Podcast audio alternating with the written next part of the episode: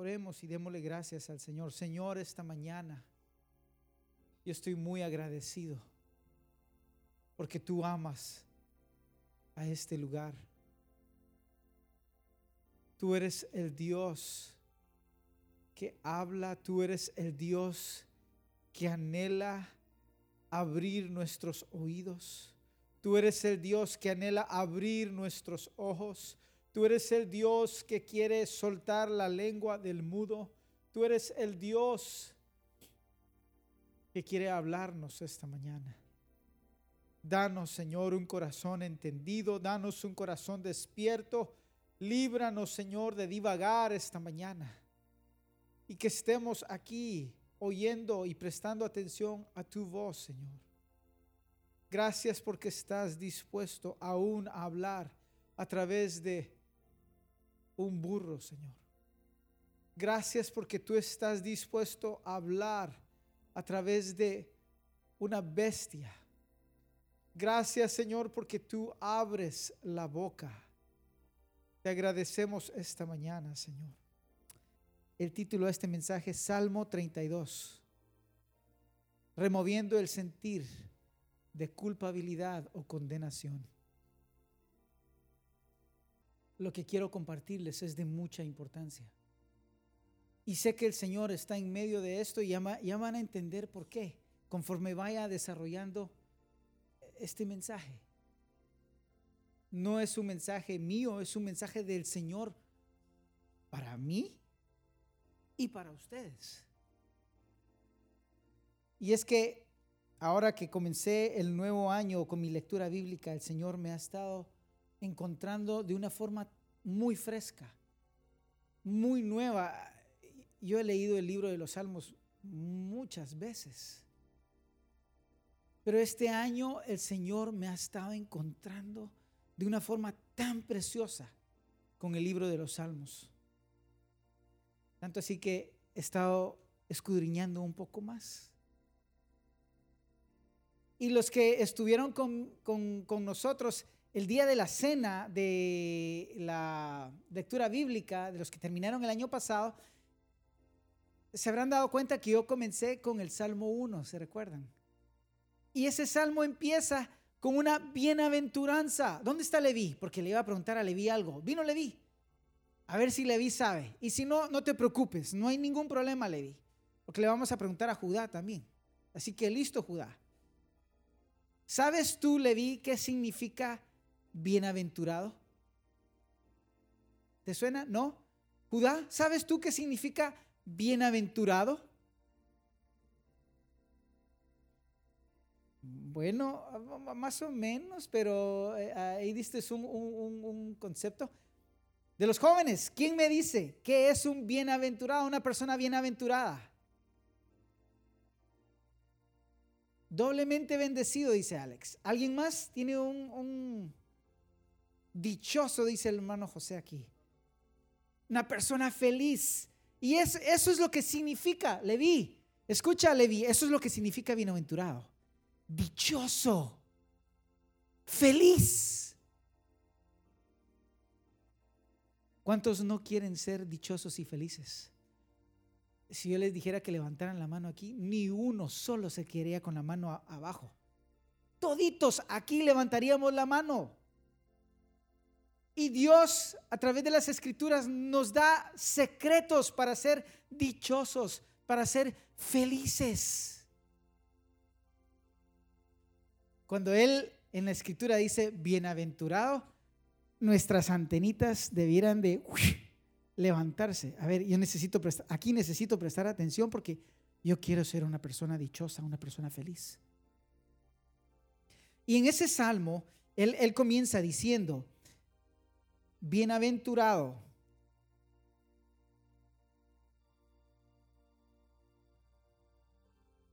Bienaventurado el varón que no anduvo en consejo de malos, ni estuvo en camino de pecadores, ni en silla de escarnecedores se ha sentado. Y yo no voy a compartir de ese salmo, pero sí me está sirviendo como una introducción. Porque el Señor dice que los que andan de esa forma no anduvo, no estuvo, no se sentó, ese hombre es o mujer es bienaventurada. Pero ¿cuántos podríamos decir que siempre vivimos de esa forma? Cuando el Señor nos permite vivir de esa forma, no andando en consejo de malos, no eh, estando en, en, camino de pecadores, no sentándonos con escarnecedores, pues es fácil sentirse dichoso, ¿no? Es lindo sentirse dichoso. Pero nuestra caminata no es siempre así. No vivimos así al 100%. A veces sí andamos en consejo de malos. A veces sí estamos en camino de pecadores. A veces sí nos sentamos con escarnecedores. O, tú no. No, yo, no, hermano. Te equivocas. Yo no soy esa persona. Sí, todos aquí somos esa persona. Y es lo que me lleva a este siguiente salmo, el Salmo 32. Saben que eh, se dice que el Salmo 32 era de uno de los salmos favoritos de San Agustín. Él lo mandó a escribir en la pared, en su lecho ya de, muerte, ya cuando estaba muriendo. Lo mandó a escribir en su pared porque él quería meditar en ese salmo cada vez, cada vez que pudiera. Ya, ya vamos a leer ese salmo, pero a nosotros nos urge meditar en ese salmo también, antes de morir. Y yo espero que nadie aquí esté a punto de, pero es necesario que nos levantemos y nos acostemos meditando en este salmo precioso. Y quiero que lo leamos juntos.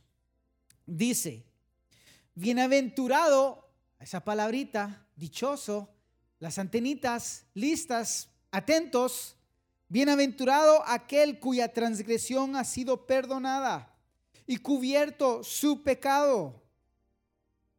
Bienaventurado el hombre a quien Jehová no inculpa de iniquidad y en cuyo espíritu no hay engaño.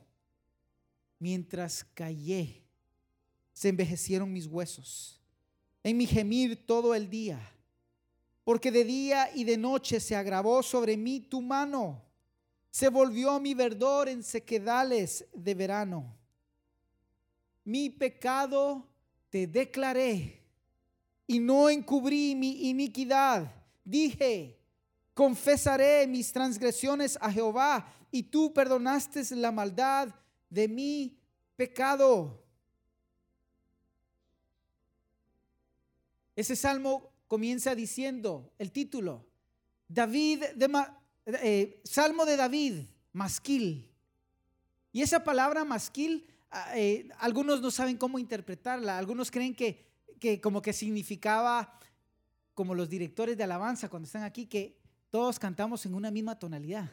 Si es do, es do, si es sol, es sol. Hoy cantamos en, en sol, hermano Tommy. En sol cantamos hoy. Hoy se cantó en la tonalidad de sol.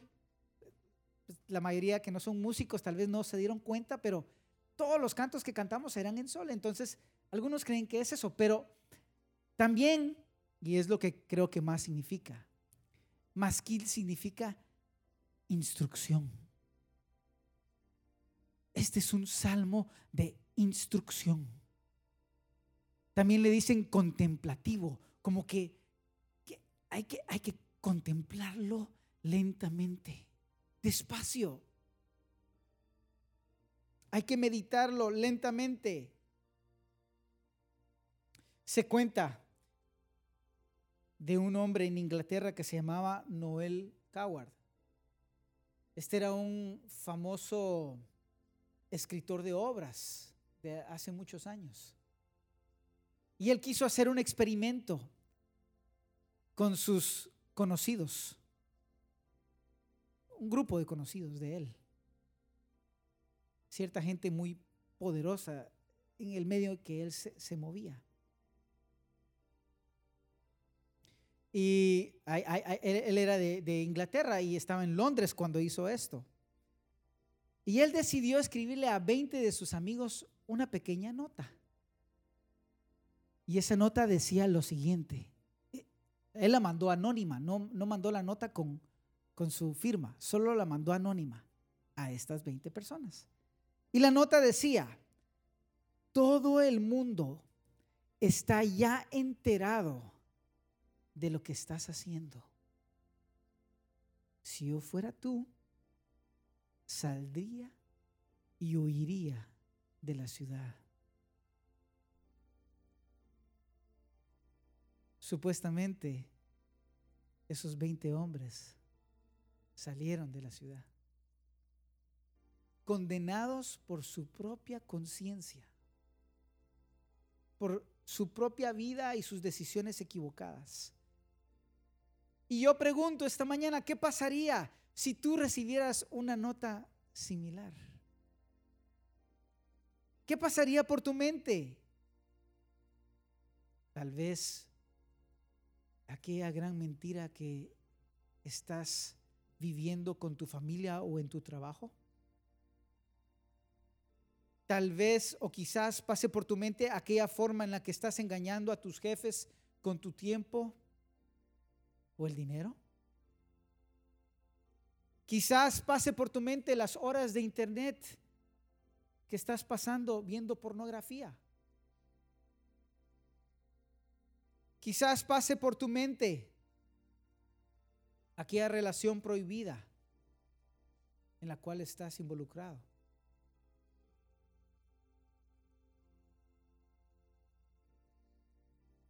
Incluso podría ser que esté pasando por tu mente esa doble vida que llevas mostrando una cosa y siendo verdaderamente otra. Y yo pregunto, por tu conciencia, ¿tendrías que salir de la ciudad? Probablemente todos aquí, si somos honestos con nosotros mismos, diríamos que sí. Habría un sentimiento de culpabilidad David en el Salmo 38, 4 dice, porque mis iniquidades se han agravado sobre mi cabeza, como carga pesada se han agravado sobre mí. La Biblia de las Américas traduce ese, dice, ah, ah, y, lo, traduce igual que la, la, versión de King James eh, en inglés. Dice, como carga pesada, como, como pesada carga, pesan mucho sobre mí. Y cuando yo leía eso, venía a mi mente el, progreso del peregrino. Ese, si no lo has leído, hermano, te animo a que lo leas. Hoy vamos a ver varias cosas que los quiero animar a que hagan. Lee el libro del peregrino si no lo has leído y si ya lo leíste, vuélvelo a leer otra vez. Ese libro comienza con peregrino, con una gran carga pesada sobre su espalda. La carga del pecado. Y, muchos dirán, ese es, es un libro para niños. Hermanos, ese libro es tan precioso y con unas verdades tan hermosas que los vuelvo a animar. Léanlo otra vez. Es muy figurativo, es muy entendible de cómo es nuestras propias vidas.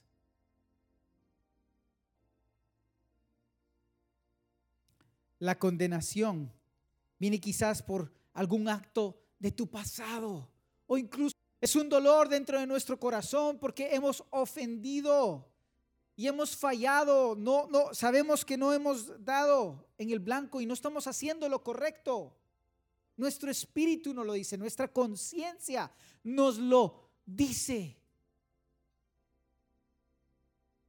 Es una sensación de culpa. Y es como aquella sensación de, eh, eh, y la hermana Berenice no me dejará mentir porque por años ella fue enfermera y todavía lo es. Ella sabe de esto. Cuando van a amputarle una pierna, un brazo, un dedo a una persona, esa persona pasa meses a veces, a veces hasta años, sintiendo todavía un dolor en esa pierna amputada, ya no la tiene pero se queja de que todavía tiene el dolor. Ya no está ahí el dedo, ya no está ahí el brazo, pero ellos sienten el dolor. Y muchas veces no es un dolor suave. Dolor fantasma, dice la hermana que se llama. Y así es muchas veces la condenación. Es un dolor que andamos cargando, cargando, pero muchas veces es un dolor fantasma.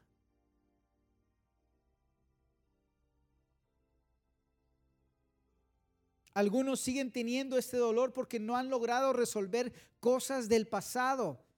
Y estas vienen a la memoria trayendo condenación a nuestras vidas.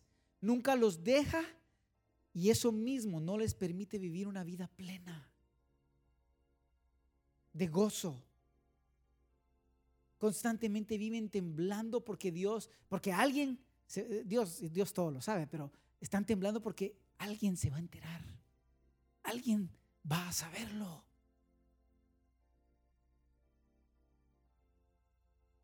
Porque mis iniquidades se han agravado sobre mi cabeza, como carga pesada se han agravado sobre mí. Y entonces esta mañana, hermanos, yo quiero con ustedes ver cuatro claves en Salmo 32. Cuatro claves que nos ayudan alcanzar el alivio del dolor de la condenación, ese sentimiento de culpabilidad, quizás con lo que tú has estado cargando sobre tu espalda. A veces es un sentimiento de culpabilidad aquí en el, en el estómago.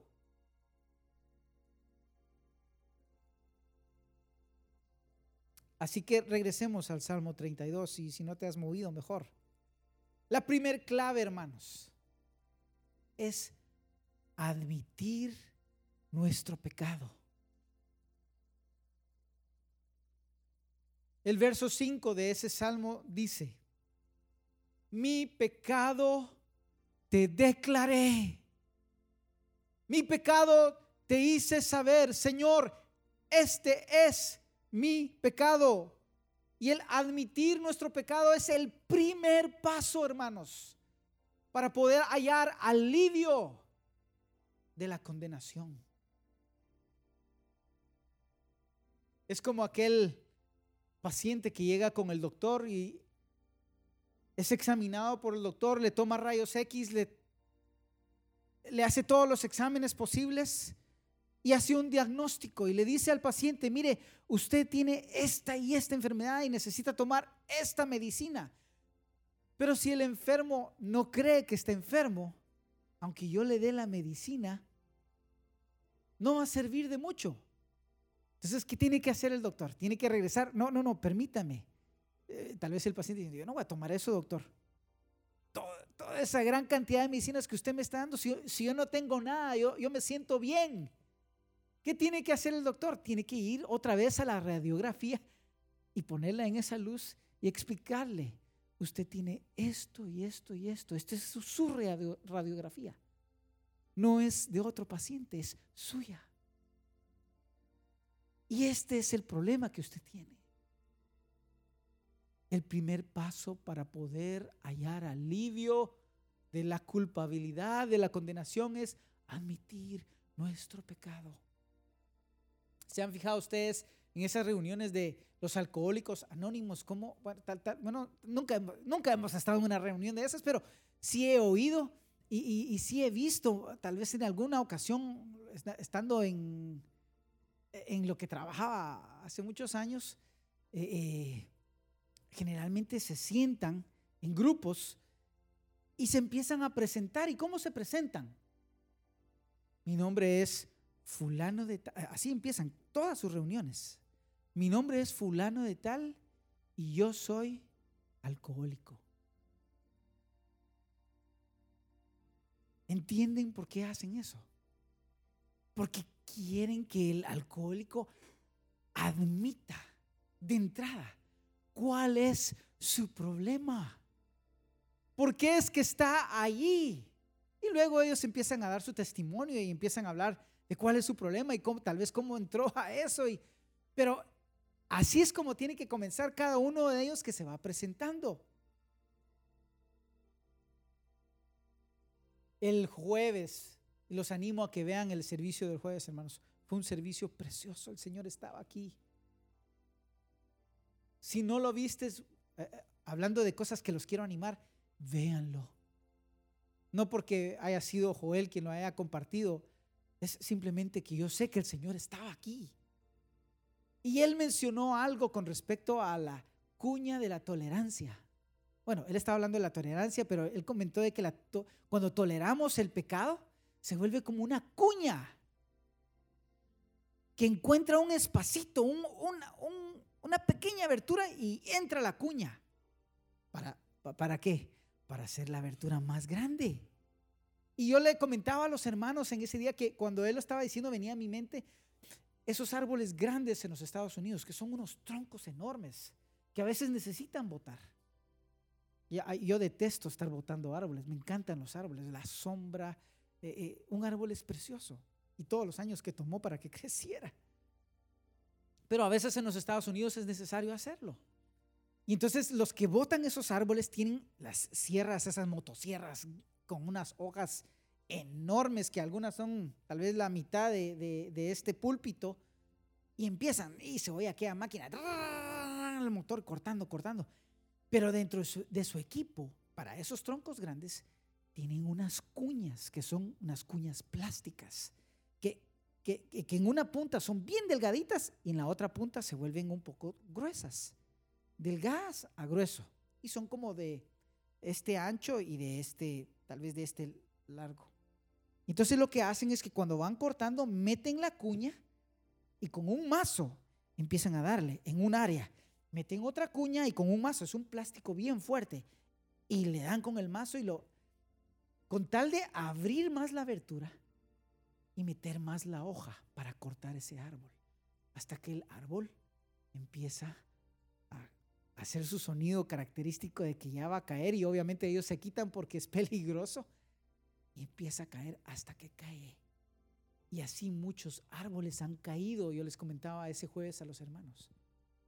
Muchos árboles grandes en el Señor, ministros han caído, políticos han caído, hombres de renombre han caído, árboles grandes han caído por la tolerancia al pecado, esa cuña que entró y que créanme, el enemigo solo está esperando para encontrar esa pequeña abertura y darle con el mazo para que esa cuña entre más. ¿Y qué pasa cuando toleramos algo? A veces es algo pequeño.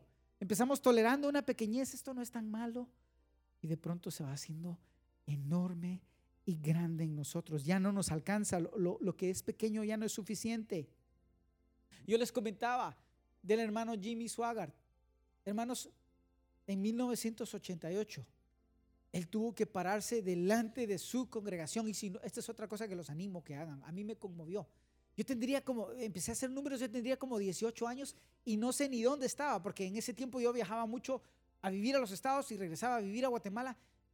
No recuerdo ni dónde estaría, pero seguramente me lo, yo no lo vi. Sí recuerdo que era un revuelo, que era una gran, una gran noticia, pero yo no vi esa confesión. Y entonces me dio curiosidad. Y fui, a, fui a, buscarlo en estos días. Hermanos, esa confesión, los animo a que lo vean, los va a conmover, porque es lo que necesitamos urgentemente en nuestras vidas si estamos viviendo en pecado. Nos urge ir delante del Señor y decirle, mi pecado te declaré. Es el primer paso, hermanos. Ese hombre en ese evento, porque fue a nivel mundial, en ese evento, él estaba quitándose un gran peso de encima.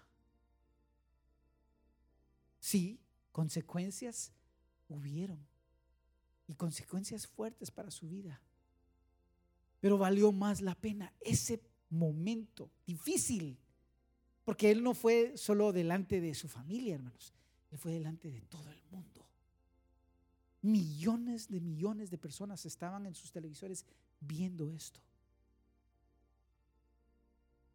Pero el Señor no está pidiéndonos eso.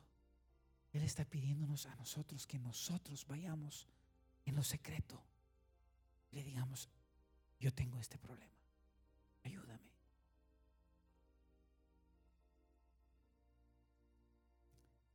La clave, la segunda clave, confrontemos nuestro pecado.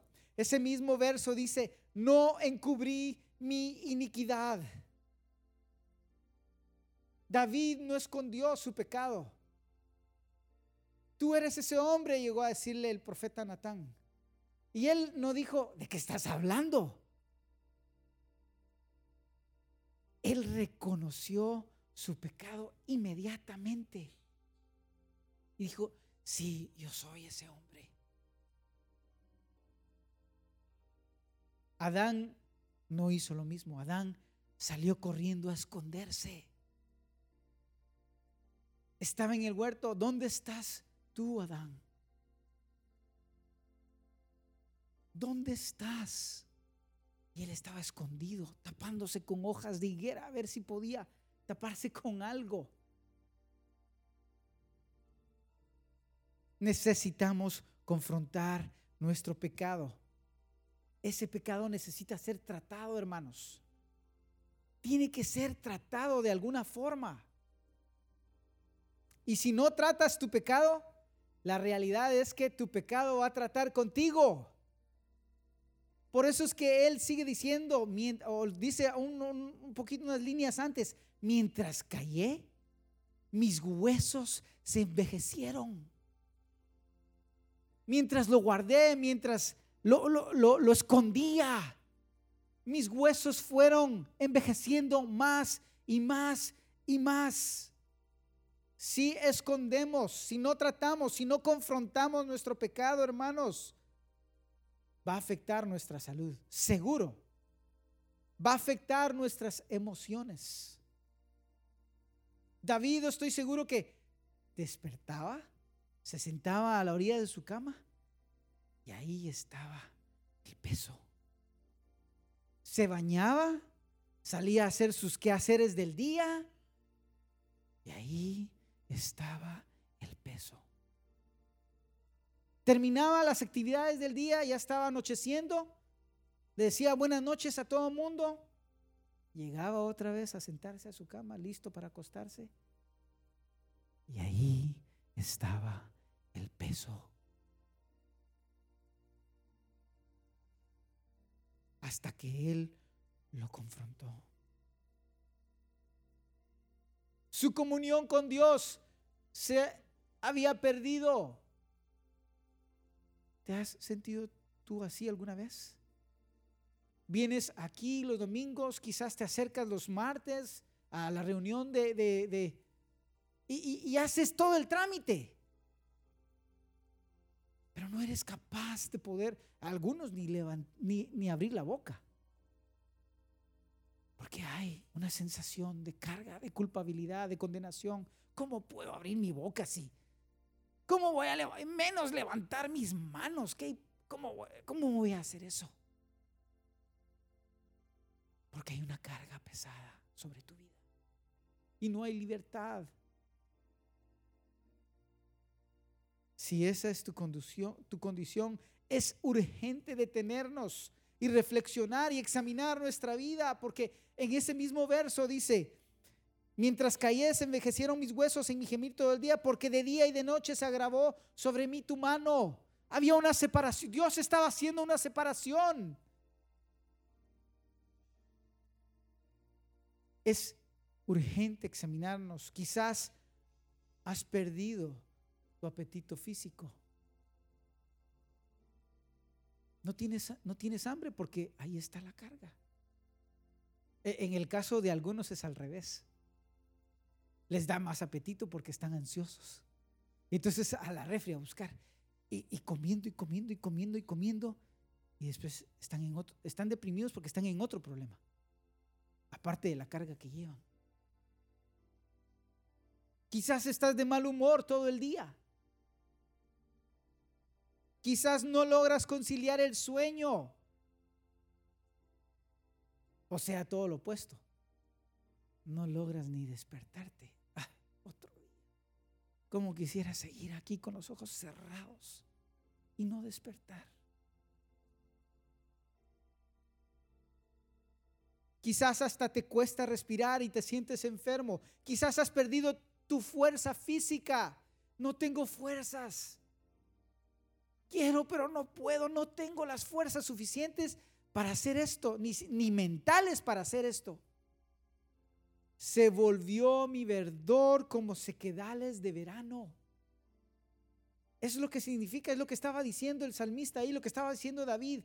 Mi verdor, mi fuerza, fuerza física, se volvieron como sequedales de verano. No había, no he tenido fuerzas.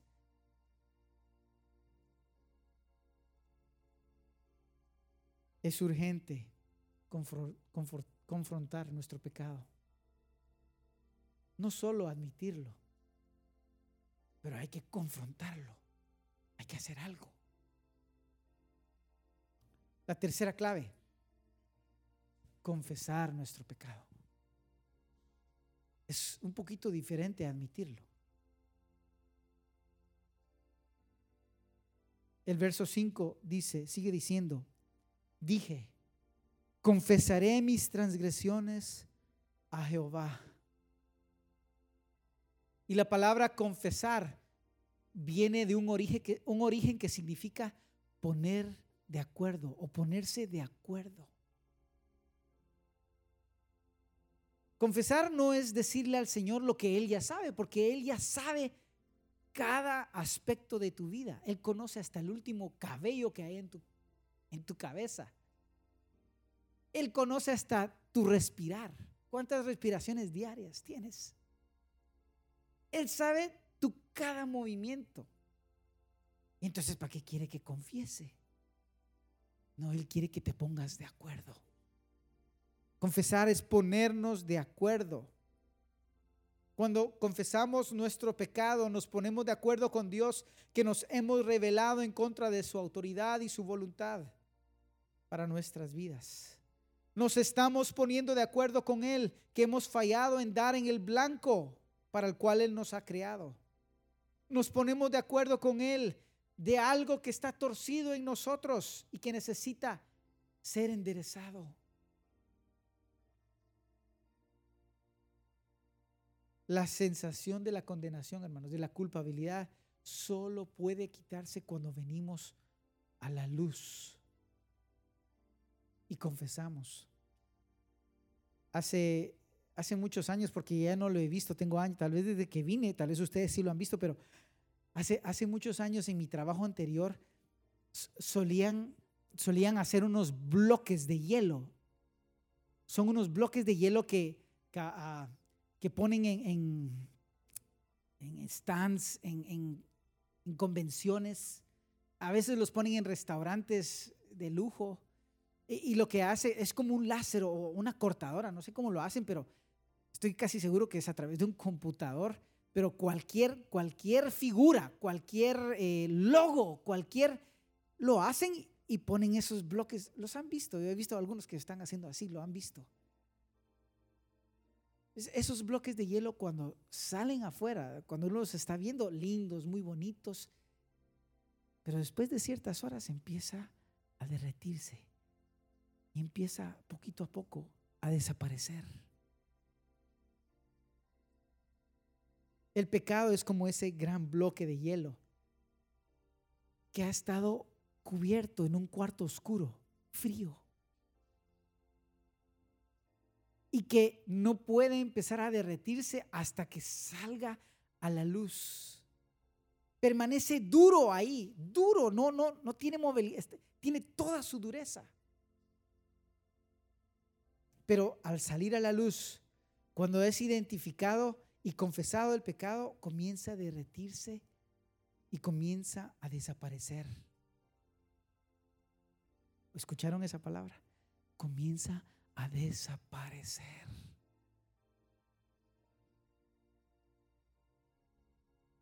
Esa es la verdadera libertad. Porque cuando estamos en ese cuarto oscuro, en ese bloque de hielo duros, Estamos congelados en Dios. No podemos movernos. No hay libertad. No podemos levantar las manos, no podemos abrir la boca, no podemos cantar, no podemos decirle a la familia, oh, reunámonos, busquemos al Señor esta tarde, terminemos el día ministrando su corazón. No podemos comenzar la mañana de la misma forma porque hay un peso sobre nuestras vidas. Hasta que lo confesamos. Y, y escuchen, hermanos, en cuanto a esto de la confesión, de que les dije que era ponerse de acuerdo. Yo creo que lo primero que el Señor quiere es que nos pongamos de acuerdo con Él.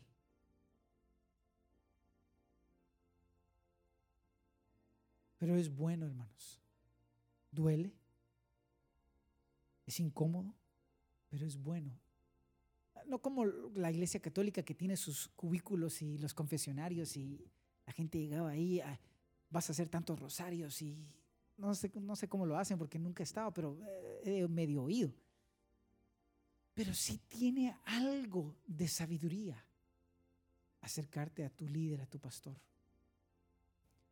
Porque el corazón de Él no es divulgárselo a todo mundo. El corazón de Él es ayudarte a confrontar ese pecado y llevar la carga contigo. Probablemente hayan consecuencias. Probablemente. Siempre el pecado trae consecuencia, hermanos. Y a veces esa, esa consecuencia nos pasa llevando a nosotros, quizás pase llevando a otros. Pero es mejor ese momento que en la eternidad terminar en el infierno. Así que los animo, si necesitas confesar, ellos no están para, para juzgarte y para señalarte y para... No, no es esa la carga. Es para ayudarte. Cuando le confesamos al Señor, Él promete olvidar nuestro pecado para nunca volverlo a sacar. Qué lindo, hermanos, bienaventurado aquel cuya transgresión es perdonada y cubierto su pecado. ¿Cómo comienza de precioso ese salmo? Nos decía el Señor esta mañana, he ahí el Cordero de Dios que quita el pecado del mundo ahí está disponible. No solo para esos dos discípulos que estaban con Juan y él diciéndoles, ahí va, síganlo. Está disponible para ti y para mí.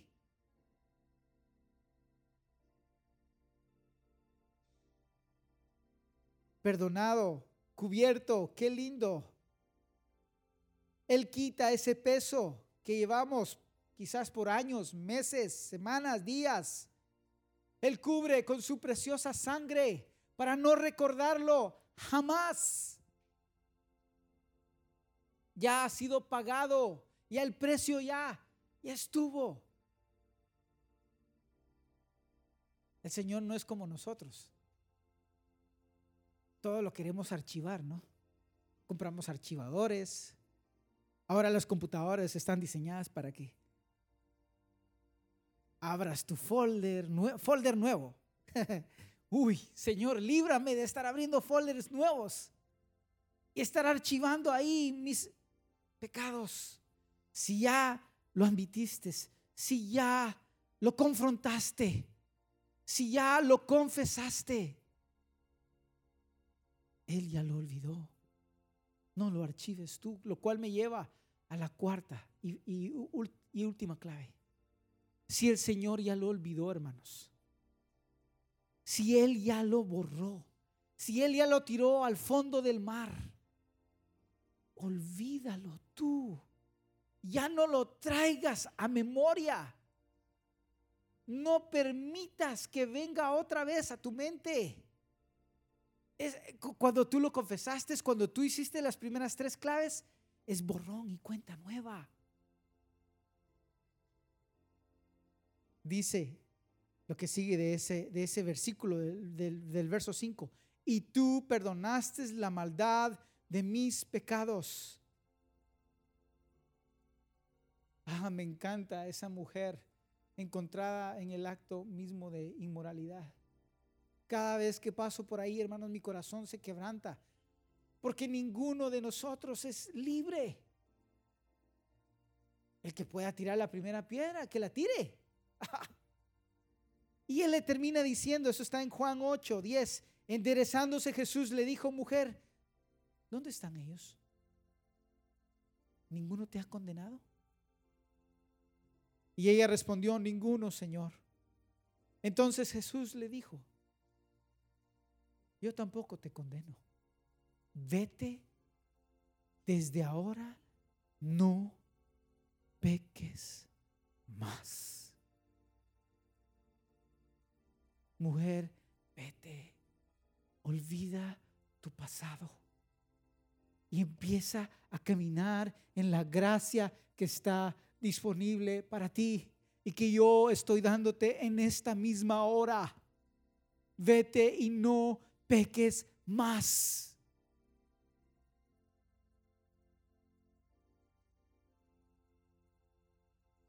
Quiero invitarles a que se pongan de pie. Yo sé que este mensaje, y por eso es que hice tiempo para los que habían salido, yo sé que este mensaje es del corazón del Señor, hermanos. ¿Y por, cómo lo sabes, hermano? Yo quizás no soy el mejor orador, no soy el mejor predicador, lo reconozco. Eh, conozco a muchos mejores que yo y los admiro. Pero esta mañana el Señor comenzó con un himno que yo tenía otro himno. Pero cuando se comenzó con ese himno, yo dije, este es el himno que tú quieres cantar, Señor, porque tú estás en medio de este asunto. Tú estás en medio de esta palabra. Tú estás hablándole al corazón de los miembros del renuevo, aquellos que llevan una carga pesada.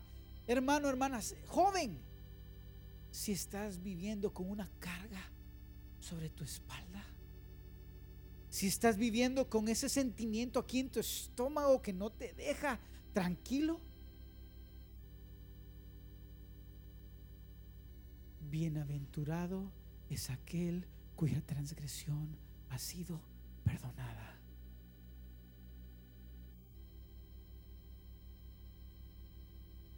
Y cubierto su pecado. Pero sigue diciendo esto. Escuchen. Bienaventurado el hombre. ¿Cómo dice ahí?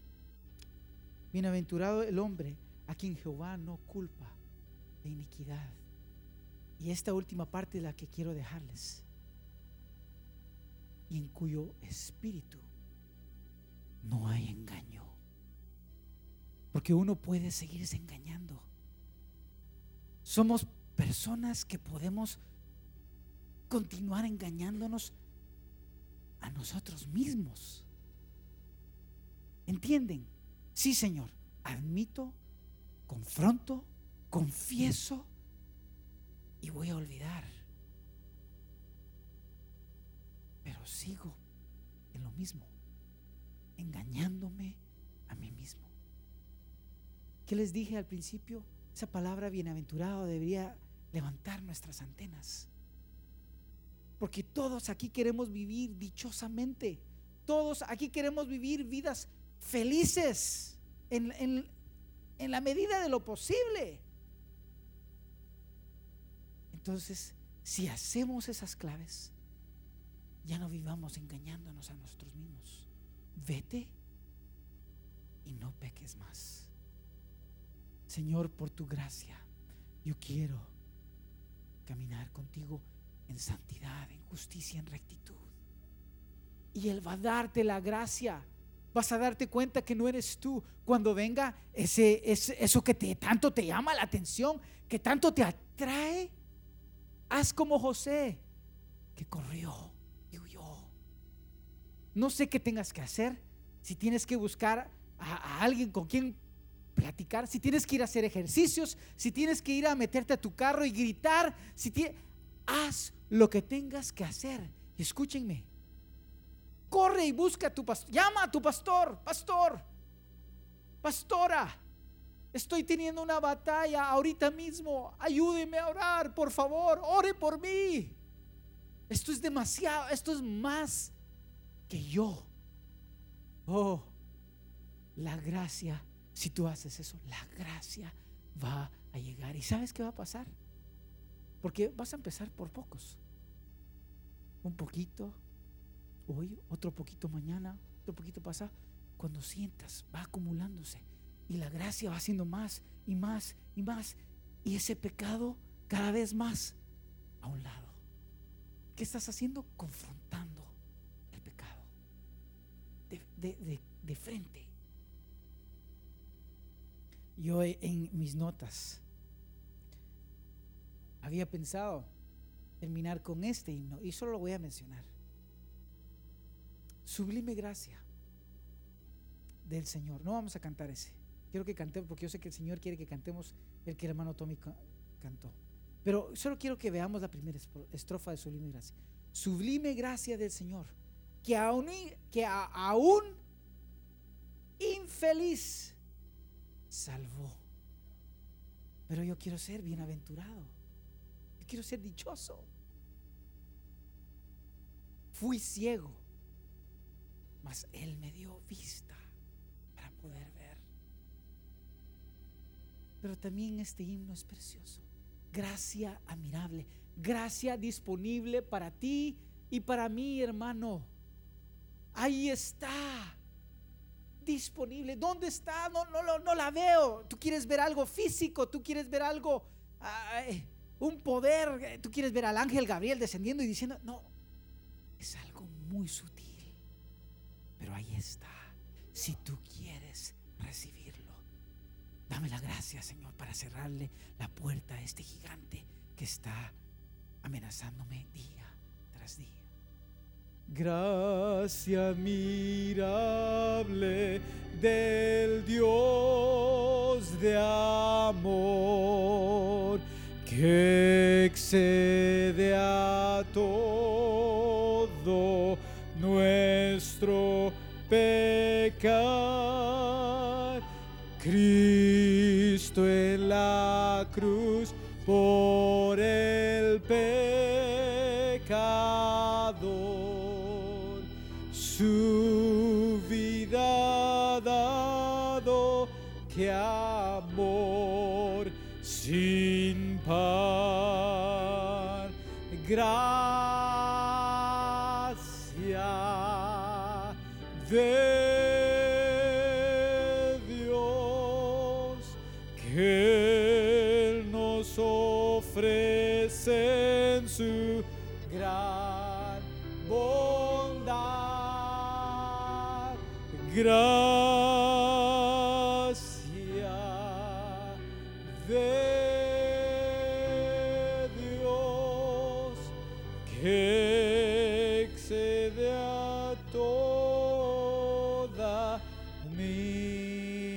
maldad.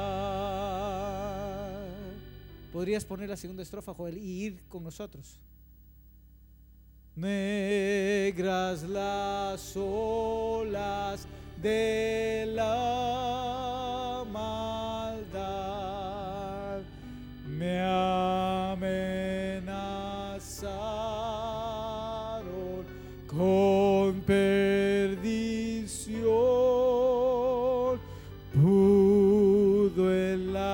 gracia de Dios Dulce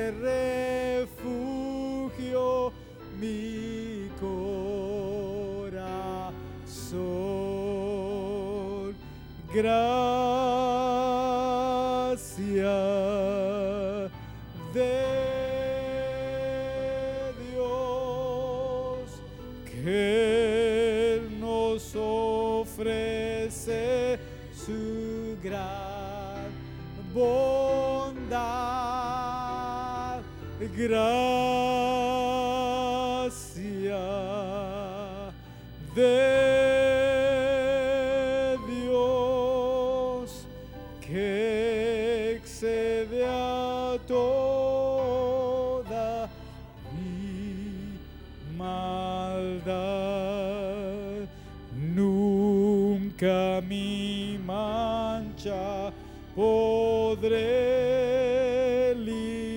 limpiar, sino en la sangre del buen Jesús. En ella sí la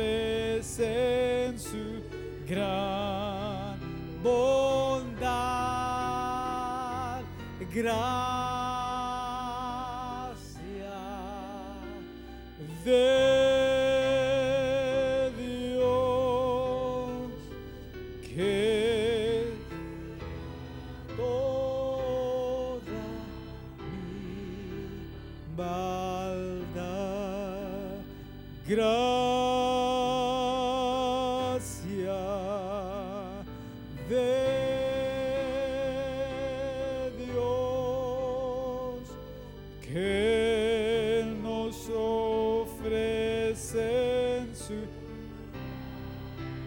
su bondad,